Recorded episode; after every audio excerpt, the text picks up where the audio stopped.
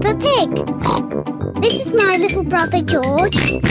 This is Mummy Pig. And this is Daddy Pig. Peppa Pig.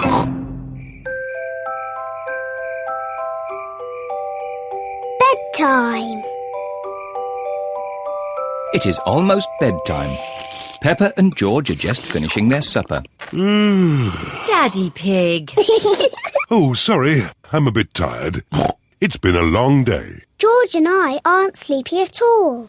Can we play in the garden? but it's almost your bedtime. Can we play outside for just a tiny bit? Please, Mummy. Please, Daddy.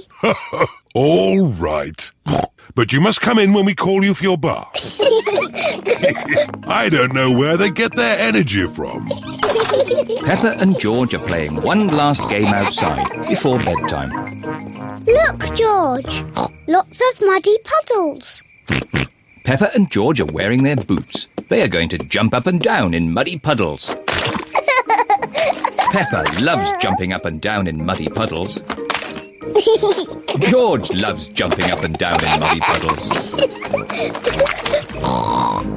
Look! The biggest puddle in the world. What a huge big puddle.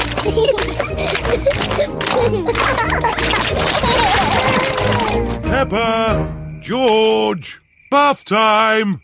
Daddy, Mummy, we found the biggest muddy puddle in the world. I can see that.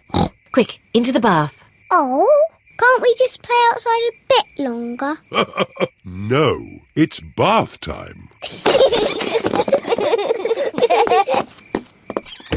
Are you and George feeling sleepy? No, Daddy. We are not even a tiny bit sleepy. Peppa and George might not be sleepy, but I am. Me too. Before bedtime, Peppa and George have their bath. Peppa likes splashing. George likes splashing. Peppa and George both like splashing. That's enough splashing. Let's get you dry and into your pyjamas. Oh, can't we just stay in the bath a little bit longer? Bath time is over. Now it's time to clean your teeth. Before going to bed, Peppa and George brush their teeth. Okay, that's enough brushing. Into your beds. Oh, I think our teeth need a bit more cleaning. When you're in bed, Daddy Pig will read you a story. Peppa and George like stories. When Peppa goes to bed, she always has her teddy tucked up with her. When George goes to bed, he always has Mr. Dinosaur tucked up with him. Are you feeling sleepy now? No, Daddy.